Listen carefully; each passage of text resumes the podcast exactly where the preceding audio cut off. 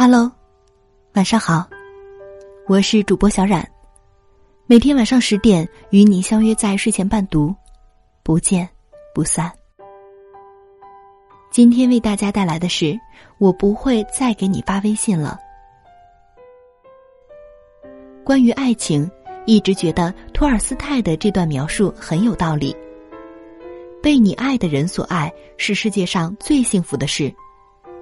但如果你爱的人不爱你，那么你对他的奉献就应该是远离他，给他一个舒畅的空间。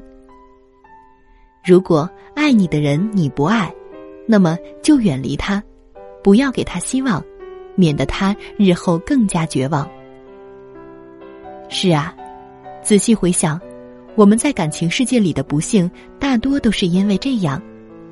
因为自己的一厢情愿去打扰一个根本不爱你的人，骗自己说只要我坚持对他好，总有一天他也会明白我的心意，像我喜欢他一样喜欢我，然后做一堆感动了自己却只会成为对方负担的事，或是去纠缠一个已经不爱你了的人，妄想对方有一天会回心转意，像个傻逼一样被伤了一次又一次。却还不肯放手。其实有什么放不下呢？总有一天我们会明白，爱情里的分分合合，有时候就像吃饭一样，吃饱了你就不会再勉强自己了。你不过是爱上了一个不应该爱的人，做了许多不应该做的事，上了一个不应该上的床，浪费了些不应该浪费的时间。然后在某一天，突然意识到自己不应该再这样继续下去了。记得大学时，我们班一个女生特别喜欢我下铺的哥们儿，我哥们儿也是。大二的时候，他们就在一起了。他们在一起的时候，总会甜到让身边的人都感到腻得慌，双方的家长也都很喜欢他们。在大多数人眼中，两个感情稳定、也算得上门当户对、男才女貌、脾气相合的人，是理所当然会走到最后的。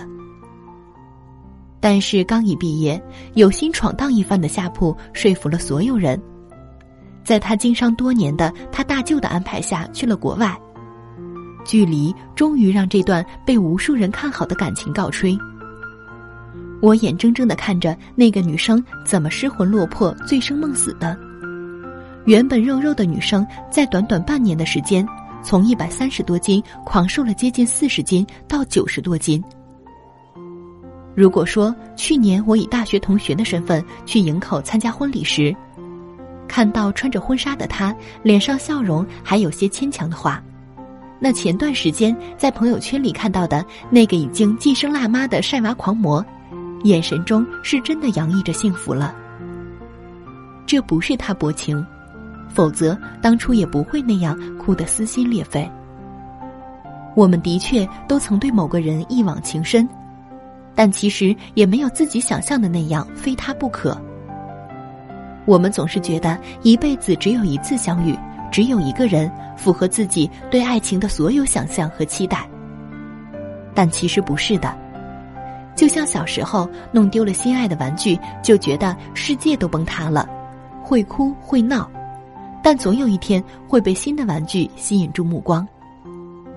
在慢慢长大的过程中，我们一定会发现，后来的很多事都是这样。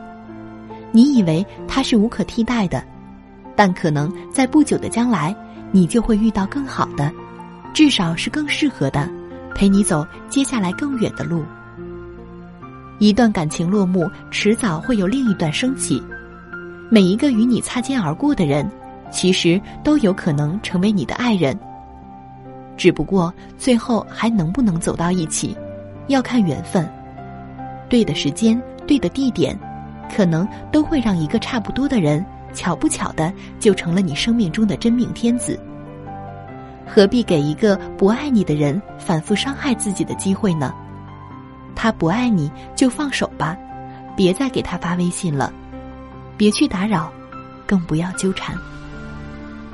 最后祝大家晚安。